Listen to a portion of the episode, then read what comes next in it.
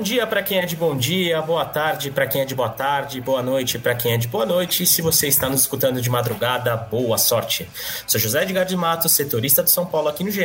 Estamos iniciando mais uma edição do nosso querido podcast. E mais um podcast em que Caio Domingues, o nosso voz da torcida, vai sorrir e sorrir de orelha a orelha. Afinal, São Paulo está próximo de conquistar o bicampeonato paulista, algo que não acontece desde 1992. O tricolor venceu o Palmeiras por 3 a 1 na noite da última quarta-feira, para mais de 60 mil testemunhas no estádio do Morumbi. Está muito, muito perto de assegurar o troféu estadual. Lembrando que o São Paulo pode perder por até um gol de diferença domingo no Allianz Parque, a partir das 16 horas, que mesmo assim será o campeão paulista. E nessa edição não tem como eu não começar abrindo os microfones para ele, Caio Domingues, nosso voz da torcida. Caio, a pergunta para você será simples. O que você sentiu nesta quarta-feira no estádio do Morumbi? Muito obrigado por aceitar novamente nosso convite e seja muito bem-vindo a este podcast. Fala, Zé, amigos aqui da bancada. Bom dia, boa tarde, boa noite a todo mundo que nos ouve. Cara, é, eu tô até agora, a gente está gravando aqui na quinta-feira, quase 5 da tarde até agora, cara, sem é, meio atônito, cara, porque parece que eu acordei de um sonho tamanha a experiência que eu vivi ontem no Morumbi, cara. É, eu falei em off aqui que eu não tenho medo nenhum, nenhum de cravar que foi top noite da nossa história no Morumbi, assim, comparando com finais de Libertadores, com finais de Campeonato Brasileiro que a gente já jogou, com a despedida do Rogério, até citei aqui pelo show de iluminação. O que, o que aconteceu ontem no Morumbi para nós, torcedores, cara, foi muito, muito especial, cara, foi um negócio muito forte. Ah, eu via até um pouco, até pouco tempo atrás, a torcida de São Paulo falando sobre arenas, que sobre modernização do Morumbi. Cara, eu acho que o Morumbi tem que ser modernizado mas ontem ficou muito claro o tamanho e a força que o Morumbi tem para a instituição São Paulo Futebol Clube. A, a, a festa, a, a, o show de iluminação, a conexão time-torcida, há muito tempo eu não via o que eu vi ontem. Assim, é, é, é sem, sem brincadeira, eu falei para vocês aqui, cara, eu tive dificuldade de dormir, tamanha euforia que eu cheguei na minha casa. Assim, a, a experiência vivida pelos 60 mil 383 pagantes no estádio de ontem, com certeza foi inesquecível, coisa para você contar para os seus filhos, coisa para você contar para os seus netos, e falar, putz, aquela final do Campeonato Paulista. Aconteça o que acontecer no Allianz, tá? Aconteça o que acontecer no Allianz, a noite de ontem está marcada na nossa história por uma das maiores conexões time, torcida e festa que eu já vivi na minha vida. Estou comparando com o final de Libertadores. Eu, para quem não sabe, eu fui final mundial em 1992 e eu acho a noite de ontem mais forte do que eu vivi em muitas outras situações.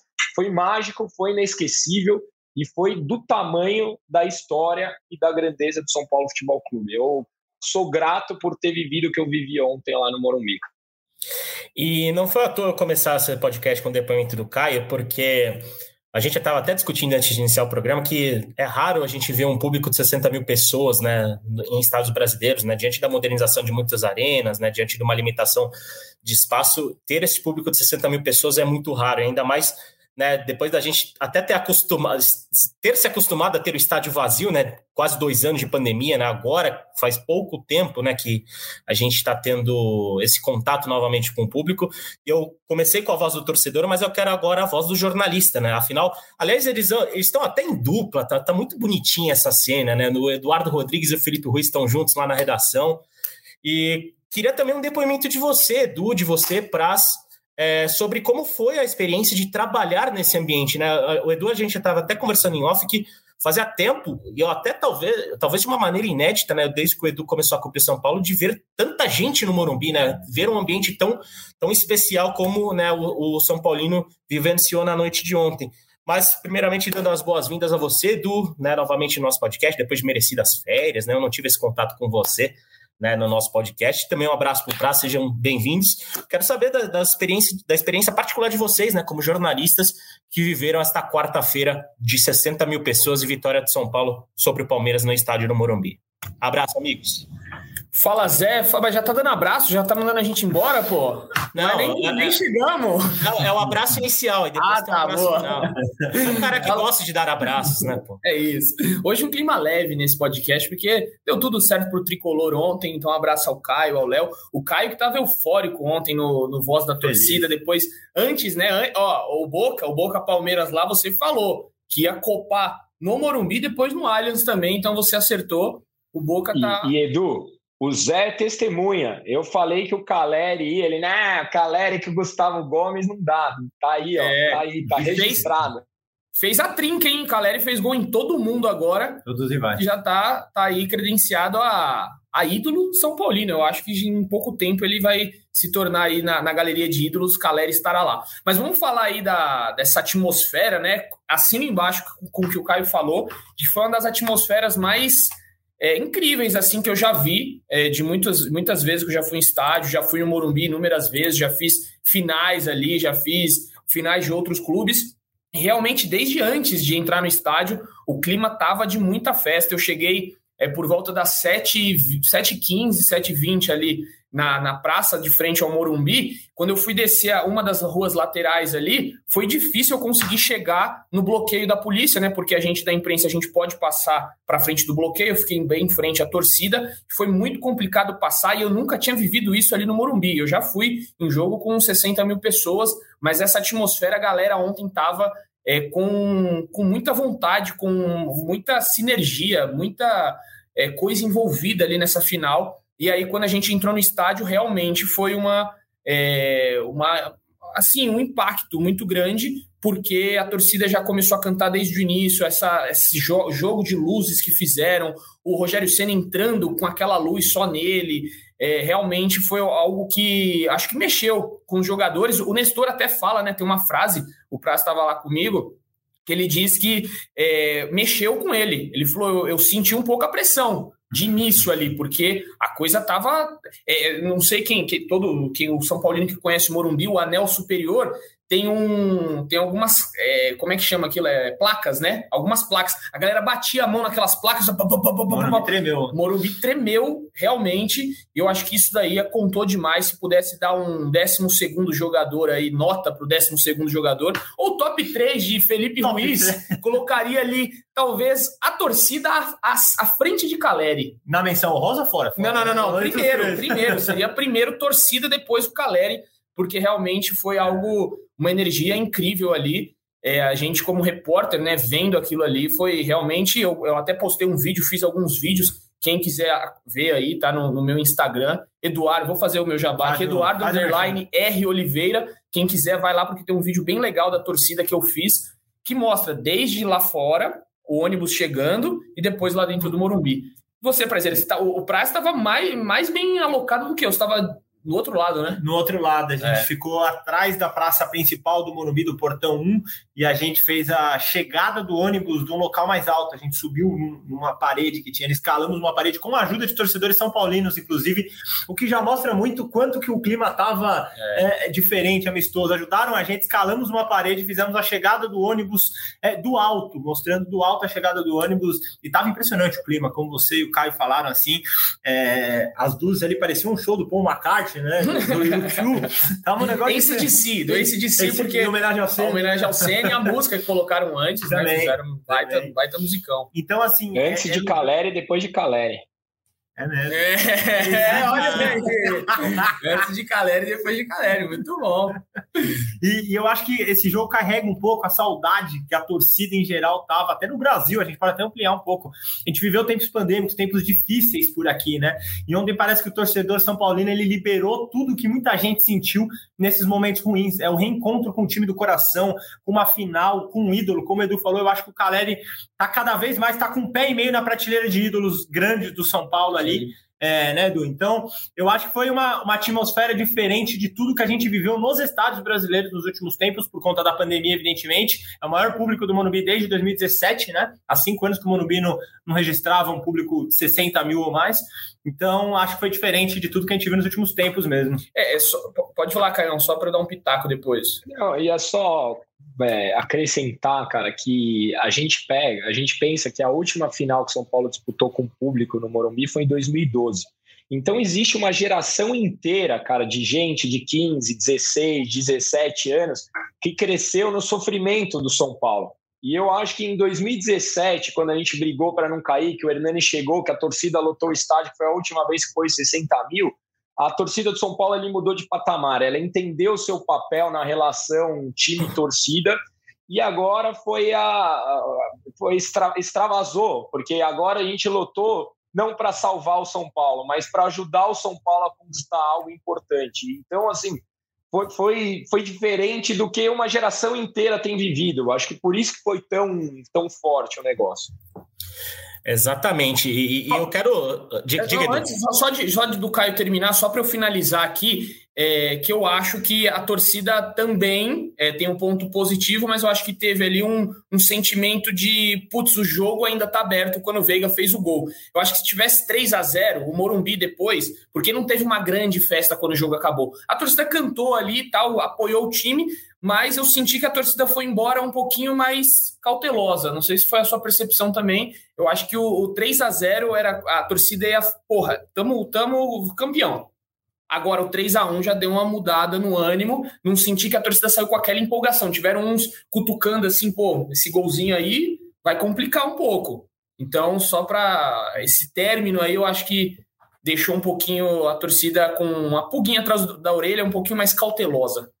É, até porque a última imagem que, que a gente tem do jogo é justamente a, comemoração do Veiga, né? O momento que o São Paulo dominava completamente o jogo, tinha 3 a 0 em vantagem, era soberano na partida, e o Veiga, né, com, com cobrando a falta que desviou no Caleri e atrapalhou o Jandrei, né, diminuiu e, e, digamos assim, né, deixa o, o Palmeiras numa situação um pouco mais confortável final, né, com uma vitória de dois gols de diferença, a partida vai ser decidida nos pênaltis. Mas, Prazito, não tem como a gente não começar esse podcast sem o seu top 3, né? Afinal, a gente tem que abrir esse debate. Eu queria, eu queria que você falasse qual foi o seu top 3, positivo e negativo, e se a torcida realmente entraria nesse top 3, como o Edu levantou. Debate sadio, né, Zé? Pô, top 3, acho que o fundamental dele é promover aquele debate esperto sadio, e eu tô com o Edu nessa. Eu acho que entraria sim, e acho que do mesmo jeito que eu coloquei um jogador pela representatividade, vou até falar quem é já, o Igor Gomes, eu acho que a torcida estaria pela representatividade.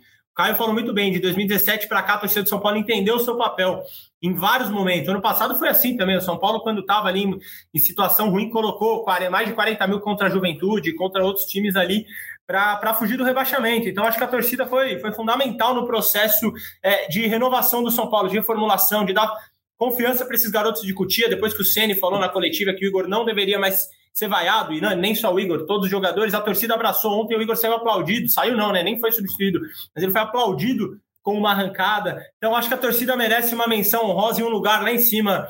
É, é, acho que em primeiro lugar, sim. O top 3 é, coloquei o Caleri em primeiro e é chovendo molhado, né? O Caleri talvez seja o jogador mais representativo desse momento do São Paulo, pela entrega e pela alma. Até coloquei entre parênteses ali a alma desse time, né, Edu? Coloquei em segundo o Maia, e acho que o Maia é a revelação do Campeonato Paulista. E coloquei em terceiro o Igor Gomes. E aí é pela representatividade, é pela reviravolta. Acho que ele fez um jogo muito bom ontem, muito bom mesmo. Então acho que o Igor merece. Com menções. com menções. Com menções. ó, aqui, ó, eu tô lendo aqui que eu tô do lado do Praz hoje. Ó, tem o Léo, o Wellington, tem oh. também o Reinaldo. O Reinaldo nem entrou. Ele colocou a menção rosa ao Reinaldo que tava no banco Mentira, e ajudou ele. Patrick levou amarelo porque brigou com o quarto árbitro. E assim vai. A lista de menções rosas. Temos só duas hoje, em homenagem ao Edu, só duas, mereceu mais. Mas a menção ao Léo, menções ao Léo e ao Wellington. Acho que os dois foram muito bem, principalmente o Léo na zaga. Gostei demais, aquele zagueiro que começa a jogada, né? Do zagueiro construtor. No negativo, coloquei o Jandrei e esse vale um debate forte. Continuo achando que ele falhou no gol, apesar do desvio. Tem muita gente que acha que não, que com o desvio virava uma bola indefensável. Posso contar o bastidor? Manda. A gente tava na zona mista, aí o Prazo falou: Meu, coloquei o Jandrei vacilo. Eu falei, Praz, a bola desviou. Aí ele, é mesmo? Desviou? Eu não vi porque de lá não deu para ver. Então eu falei, é, Praz, putz, coloquei no meu top 3 negativo em primeiro, vou apanhar de todo mundo. Eu falei, pois é, você tinha que ter visto antes. Aí ele falou, Fatalmente. agora já foi, tá publicado. Ou seja, tem esse bastidor aí, que ele nem sabia que a bola tinha desviado. Verídico, verídico, mas em minha defesa, depois vi o replay, mantém o Jandré em primeiro. Acho que apesar do desvio, era uma bola, era uma bola defensável, é, era uma bola é, que daria para pegar. Ali. E eu tenho dúvida se a barreira não tá mal armada, acho que a bola não poderia entrar como entrou ali naquela situação de é primeiro isso. pau ali. Acho que esse é o grande problema do, do Jandrei, né? A armação da barreira. armação da barreira, né? Exato. Então coloquei o Jandré em primeiro por esse vacilo, coloquei o Éder em segundo. Achei que o Éder até participou do jogo, saiu muito aplaudido, mas acho que tecnicamente o Éder errou em lances que ele não costuma errar. Por exemplo, uma bola que ele estava na cara do gol e foi tocar para o meio, se eu não me engano, foi achar o Caleri e o zagueiro tirou, era uma bola de finalização. Enfim, acho que o Éder, pela entrega, talvez não merecesse, mas pelas falhas técnicas ali de tomadas, tomadas de decisão, acabei colocando o Éder.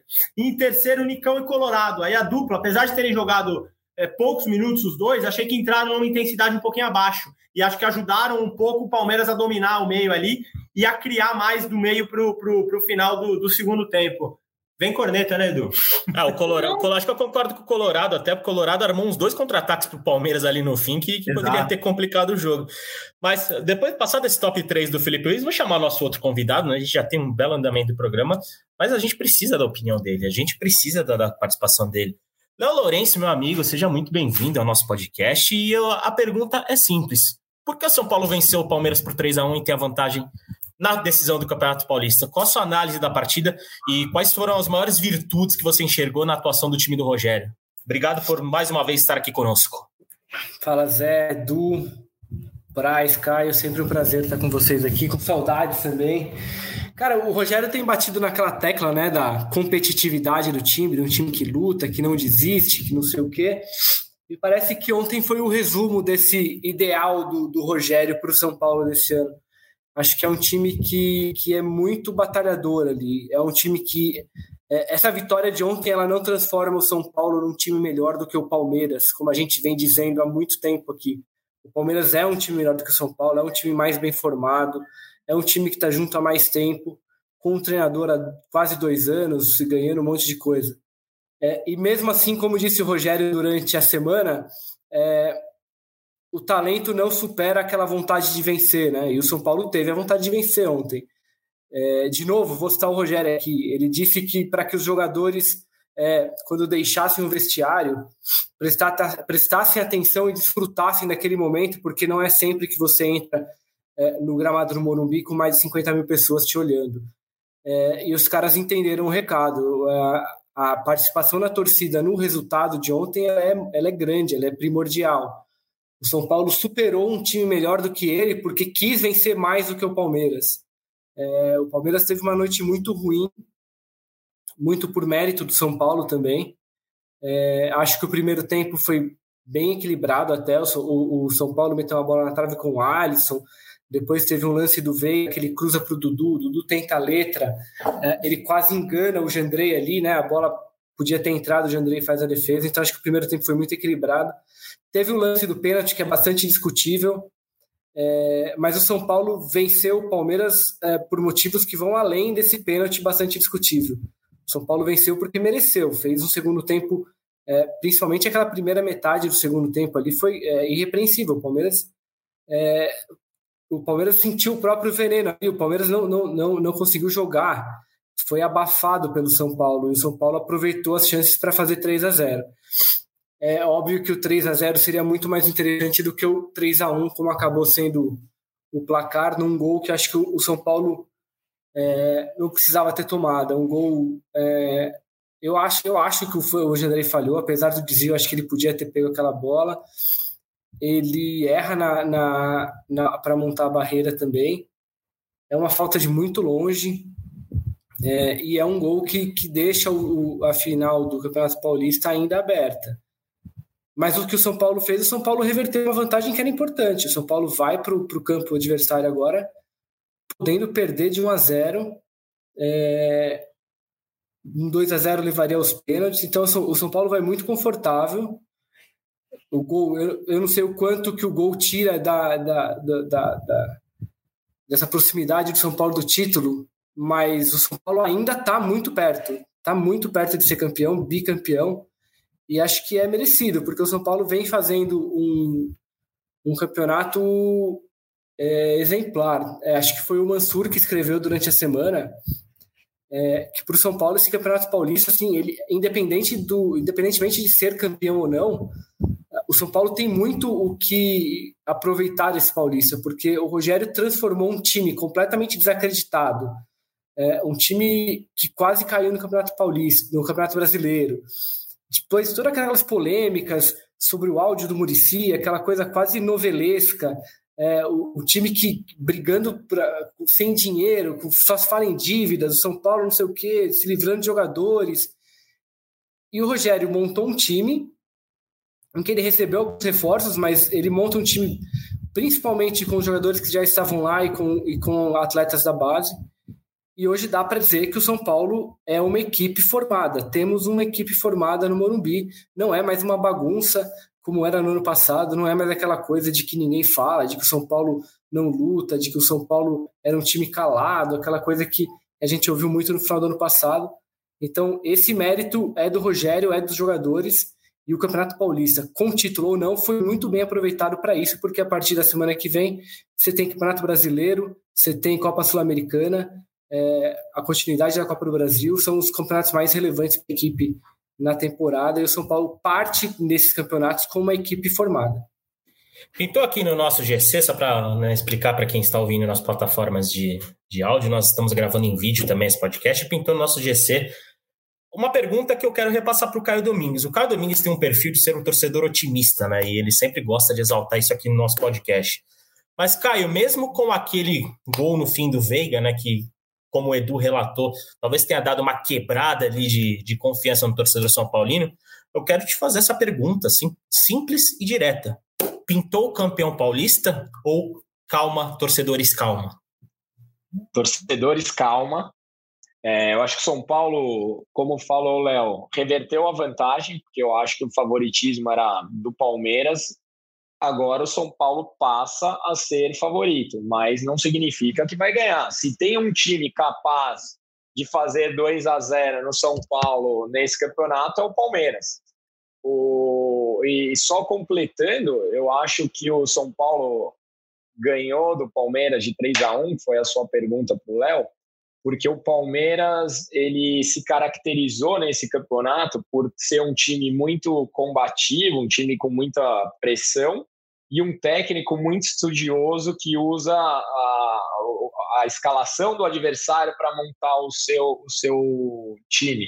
E ele enfrentou exatamente a mesma coisa. A gente ganhou na, na entrega, que eu acho que a nossa foi, foi maior. Se a gente percebesse na, na, na partida, o Palmeiras deixou os zagueiros com a bola. São Paulo, desde o primeiro minuto, o Léo e o Diego Costa pegavam a bola lá atrás e levavam até a intermediária do adversário. O Rogério estudou o que o São Paulo errou no primeiro jogo. O Dudu não teve tempo para respirar no começo da partida. O São Paulo fechou as laterais. Você via o Igor Gomes, que foi citado lá pelo, pelo Praça, cobrindo uma o Alisson cobrindo o outro. O São Paulo fez tudo que não tinha feito no primeiro jogo e conseguiu sair com a vitória.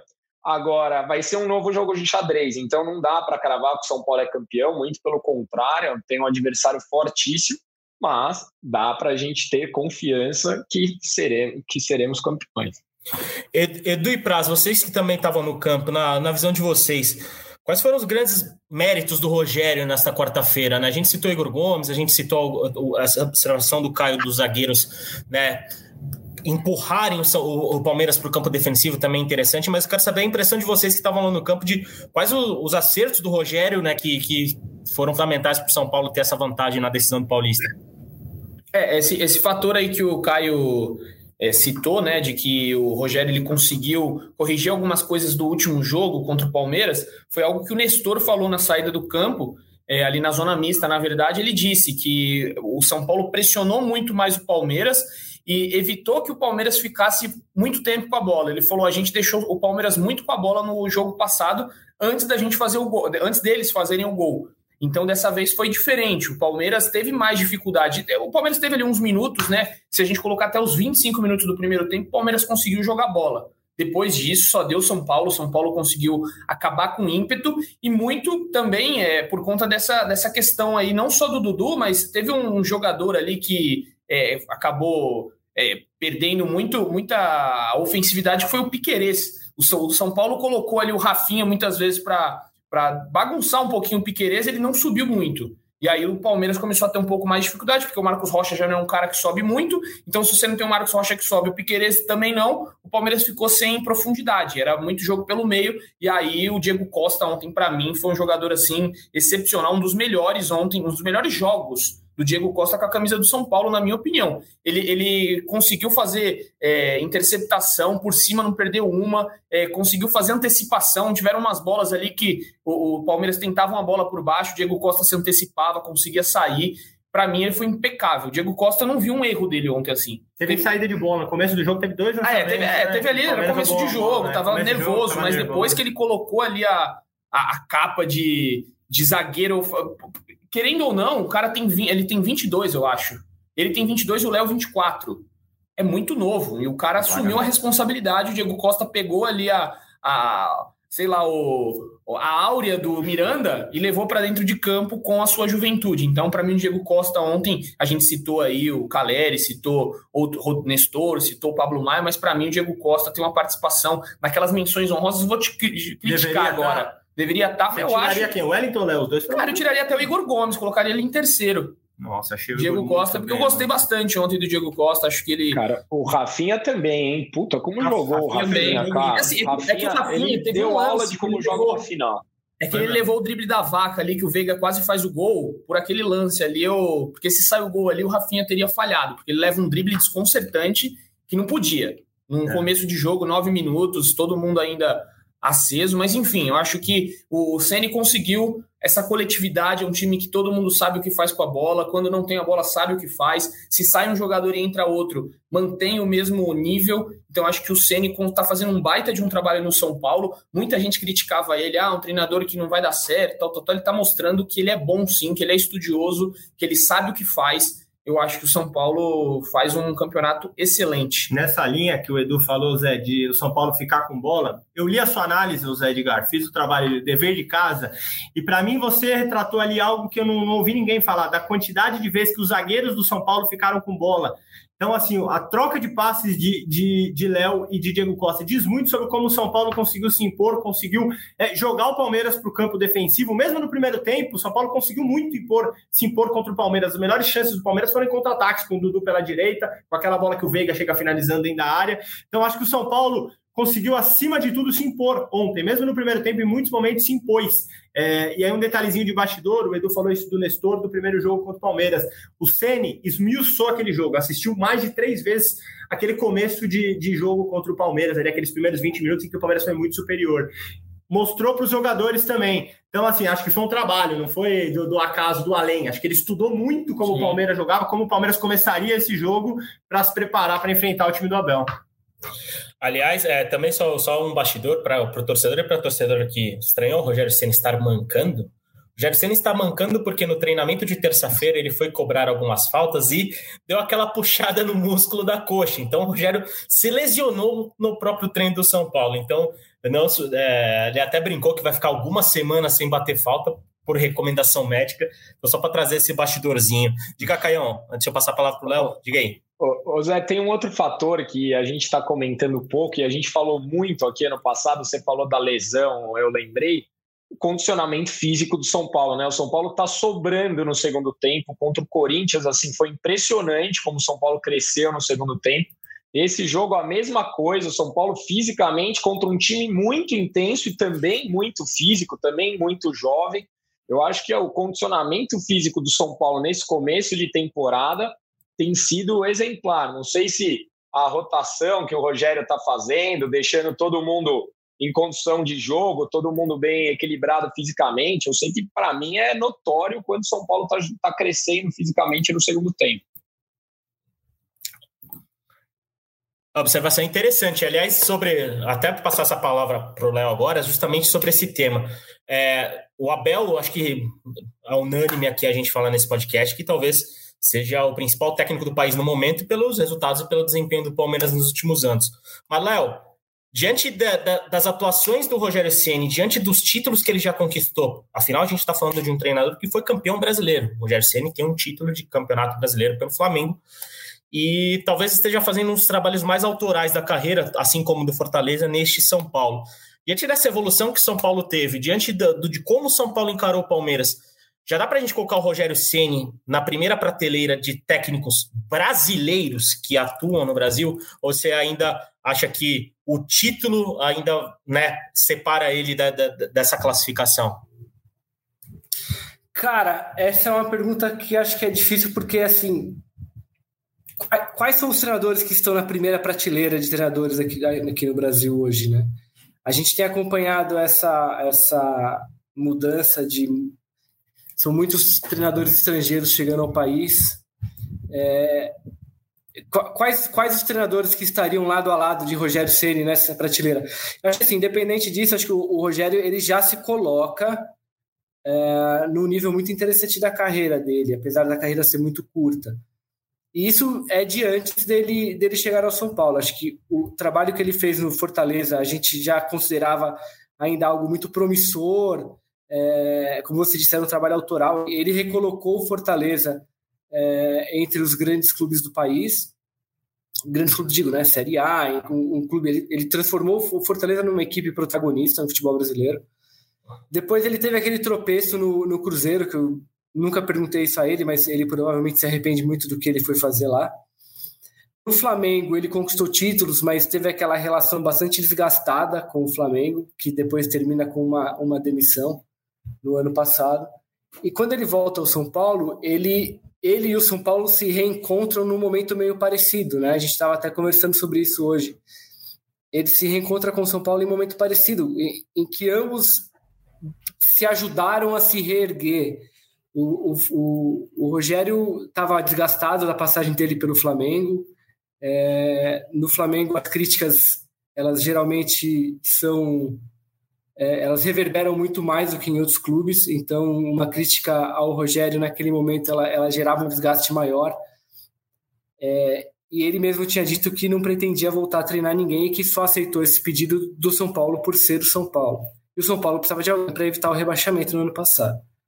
Então acho que eu não sei, eu não sei se dá para dizer que o Rogério já é parte desse desse hall de grandes técnicos brasileiros, até porque eu, eu tenho dúvidas sobre quem faz parte desse, dessa mesma sala. Mas o Rogério está construindo uma carreira muito interessante.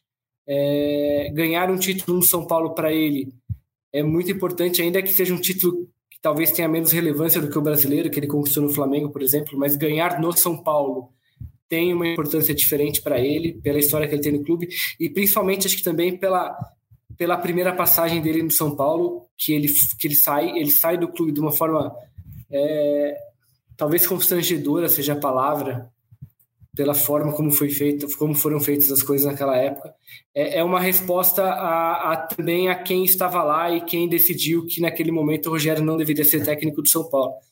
Então, eu não sei, cara, eu não sei se vocês, quem vocês colocam nessa prateleira de grandes técnicos, mas acho que se o Rogério não está nela ainda, ele está ali a, a, um ou dois degrauzinhos só de, de chegar.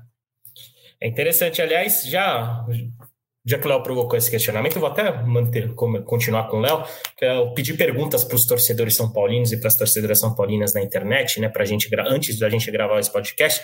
E a primeira pergunta do, do André Barros, o arroba alfinete, Léo, ele diz: o Rogério tem como premissa rodar muito o time. Não fez isso de domingo para ontem, mas acredito que faça para domingo, porque o contexto é diferente.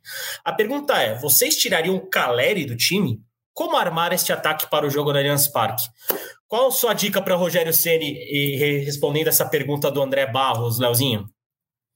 Cara, eu não vejo motivos para que o Rogério troque o time para domingo, assim. A não ser que aconteça que tenha alguma algum motivo físico que a gente ainda não saiba.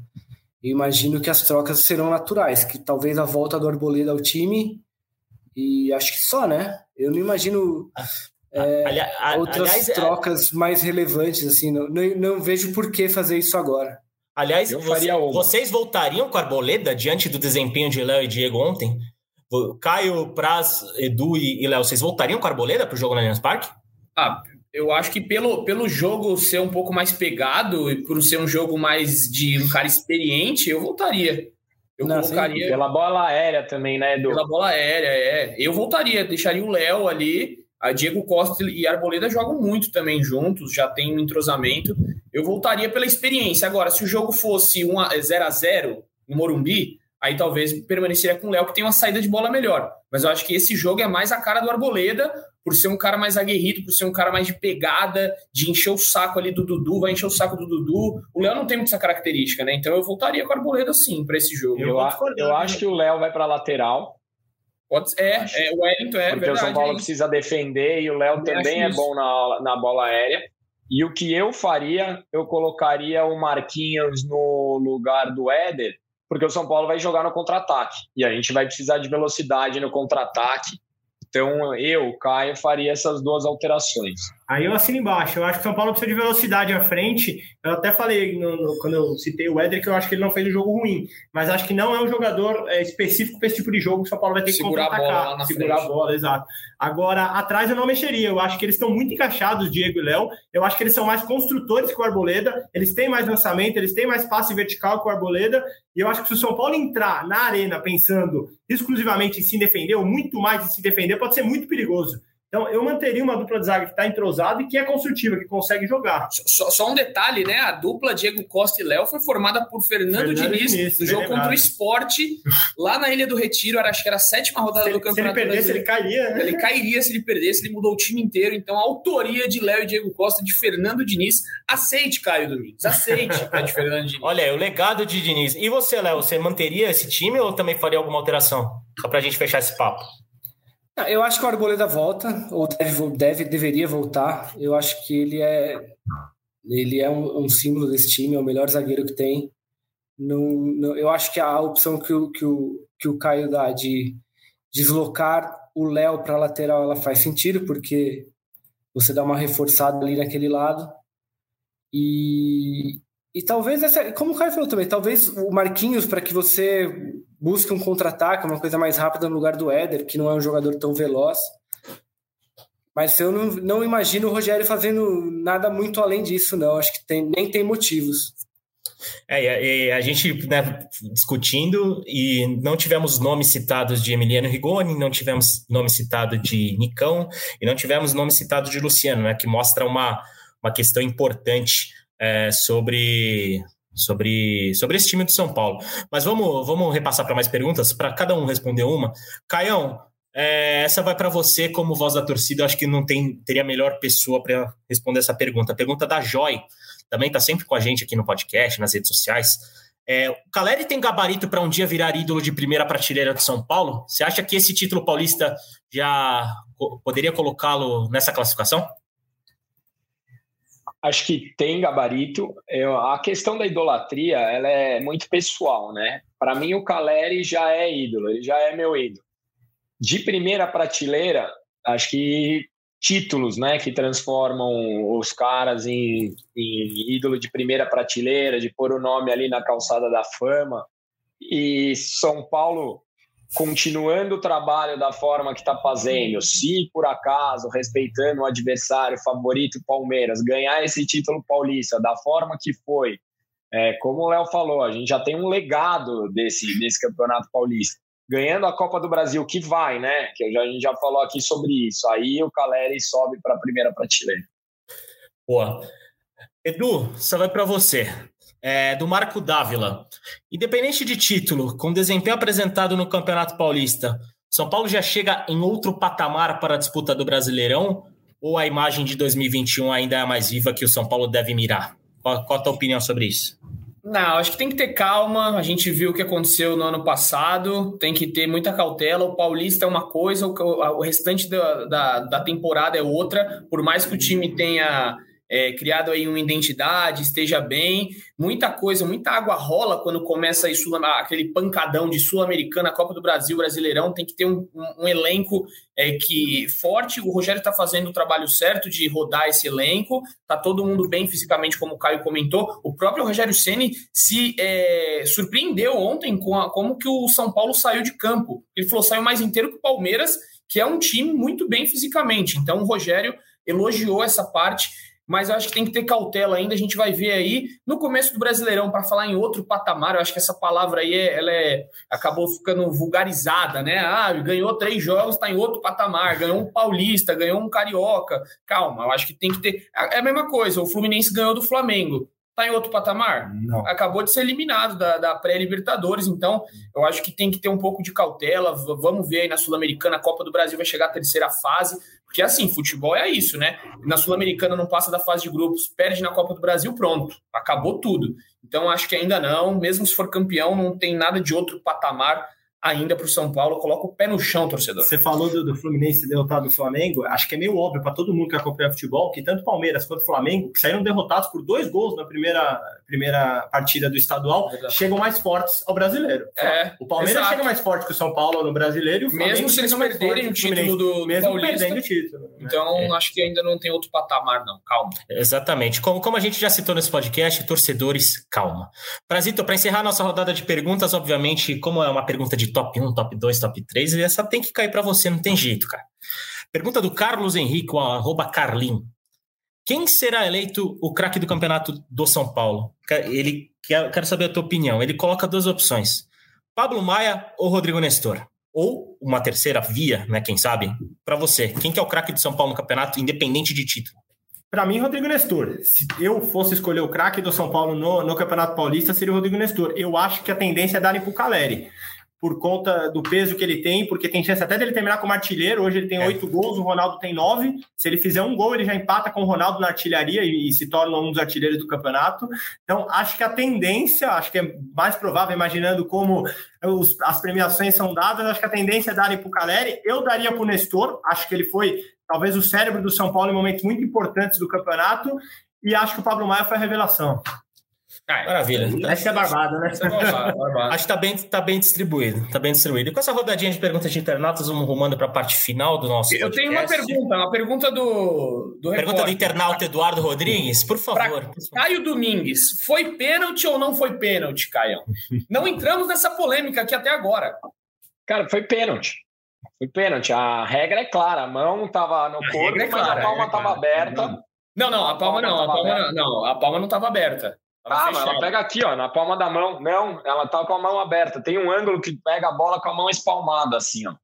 E outra, foi pênalti no Caleri também, que a, a transmissão mal repetiu o lance. O Gustavo Gomes segura o Caleri, foi pênalti no Caleri também. Eu, eu não, eu não marcaria nenhum dos pênaltis. Não, não marcaria. E, é, e o pênalti do Gustavo Gomes, ele estava impedido, hein? Ele estava impedido. Também não é eu, assim, eu repito, eu não, eu não gosto desse tipo de pênalti. Não teve pênalti no jogo. Não, eu não gosto desse tipo de pênalti, não gosto, mas é a regra. Fazer o quê?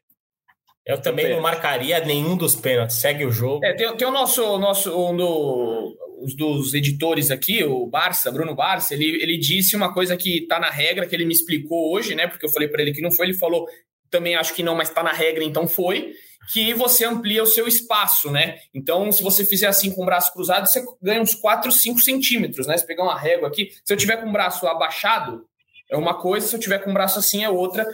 É, faz sentido, é, tá ah, na regra, é... então, pela regra foi pênalti. É, mas nenhum jogador corre que nem um bonecão de posto com os braços é, para então, baixo é também. Muito doido, é muito doido essa regra. Você achou pênalti, Leozinho?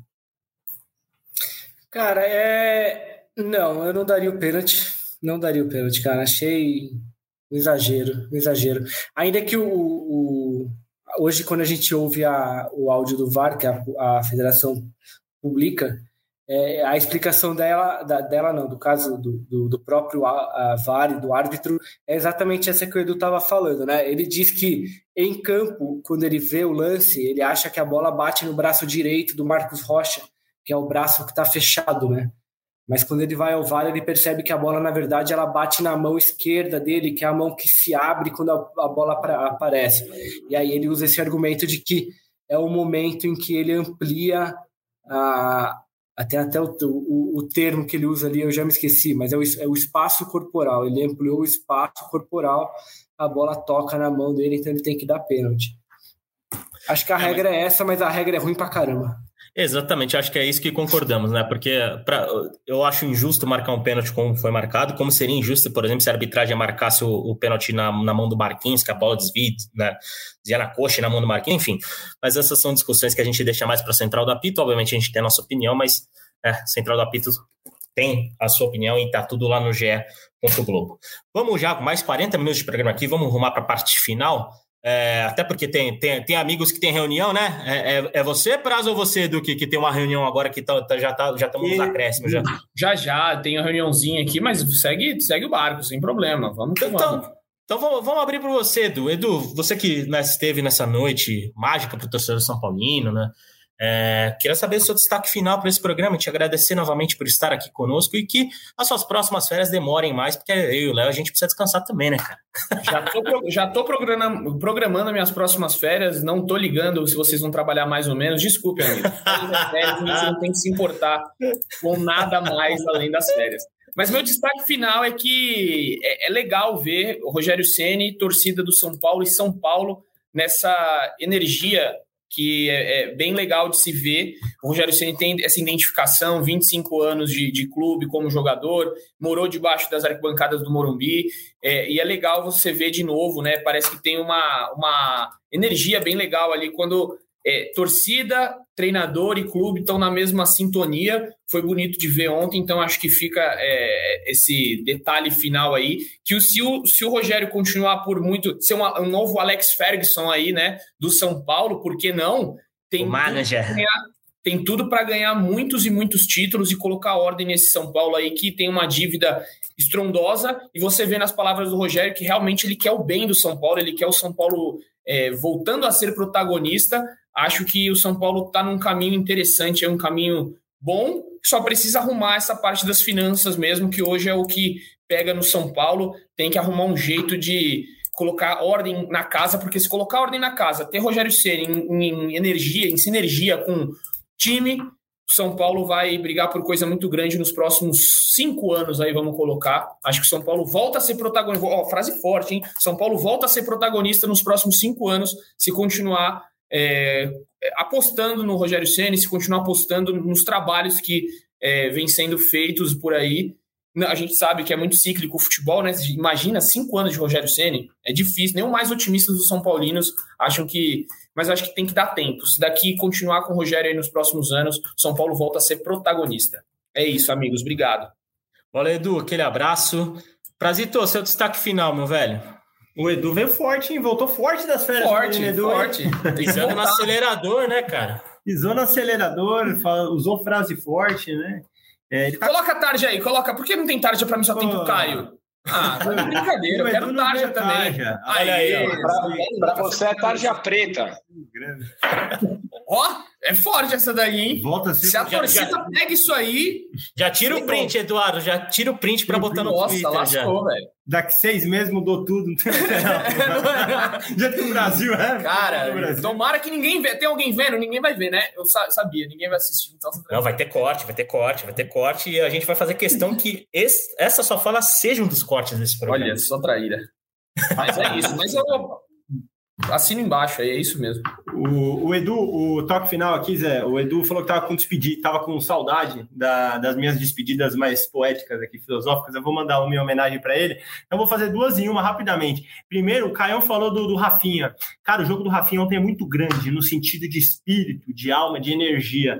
É, e aí eu mandei lá, depois do Caião no toque final dele, falar se concorda. Eu acho que na lateral direito o Rafinha já jogou mais que o Daniel Alves jogou no São Paulo. E aí não envolve todo. Para mim, o melhor momento do Daniel Alves é no meio, que ele fez naquele brasileiro em que o time abriu sete pontos. Na lateral, ele acumulou atuações muito ruins em sequência quando foi para a posição. Então, para mim, o Rafinha na lateral direita já jogou mais que o Daniel Alves. E a parte filosófica que o Edu tanto gosta, cara, que simplicidade que cabe na música do Caleri, né? É tão simples, são seis letras ali, né? Toca que é gol, é muito toca no Caleri que é gol. É, como que um, um, estádio, assim, com tão poucas palavras consegue inflamar, né, Edu? É bonito ver um estádio cheio e com, e com poucas palavras causar um frisson tão grande, tantas pessoas, né? Ontem talvez tenha sido o ápice, o terceiro gol do Caleri, quando o Morumbi inteiro cantou essa música. Sempre bom demais estar aqui, Zé, aquele abraço. E, e Valeu, que mostra que o Veiga é diferenciado, né? Ele ouviu, entendeu, tocou e foi gol. Exatamente. O Caleri podia até pedir música, né? Porque não deixou de fazer três gols, como fez ontem, né? Um para o São Paulo e São Paulo, infelizmente, contra o tricolor. Leozinho, aquele abraço, meu velho. Seu destaque final. Valeu por estar aqui mais uma vez conosco. Valeu, amigos. É... expectativa aí para esse jogo de domingo, acho que vai ser Jogo bem divertido. É, o Palmeiras tende a atacar bastante, o São Paulo vai tentar se defender.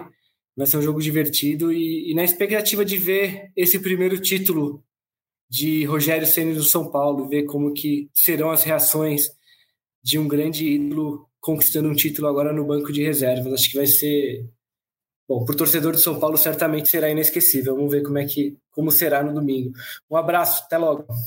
Valeu, Leozinho. Vai ser divertido para a gente, jornalista, né, que não tem envolvimento sentimental com a equipe, para o torcedor São Paulino, para São Paulina, vai ser nervoso até o árbitro apitar né, o apito final. E não tem como não encerrar com o Caio Domingues, nosso voz da torcida, falando também sobre esse sentimento.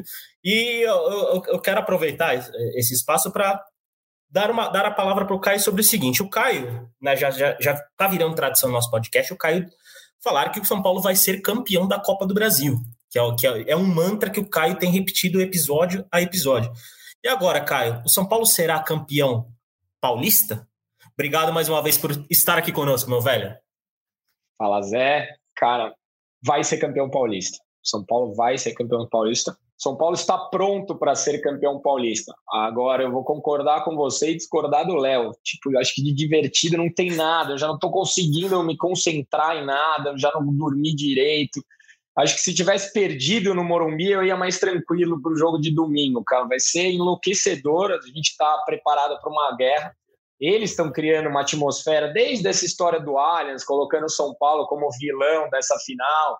Aí a, a, entrevista do Abel, eu gosto bastante do Abel, não gostei do tom da entrevista. Eles estão criando uma atmosfera de guerra e eu acho que esse jogo vai ser, cara, do, do, assim, dos jogos mais emblemáticos que esses dois times já se enfrentaram, apesar de ser só uma final de Campeonato Paulista. Eu acho que vai ser daqueles jogos de sair faísca.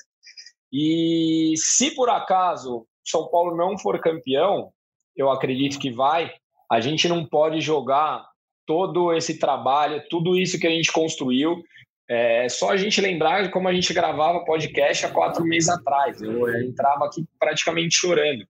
Faz três meses que eu só dou risada aqui nesse podcast. Então a gente não pode desconstruir tudo que a gente construiu se por acaso o título não vier. Mas eu acredito no título, São Paulo está pronto para ser campeão.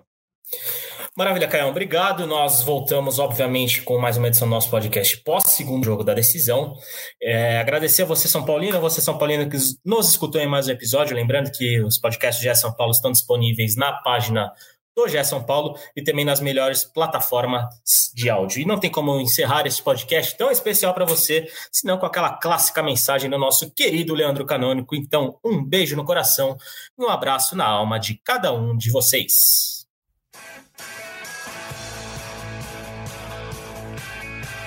Rolou para Capu, para Raí, pro gol. E que gol! Partiu o Rogério, pé direito na bola, passou pela barreira.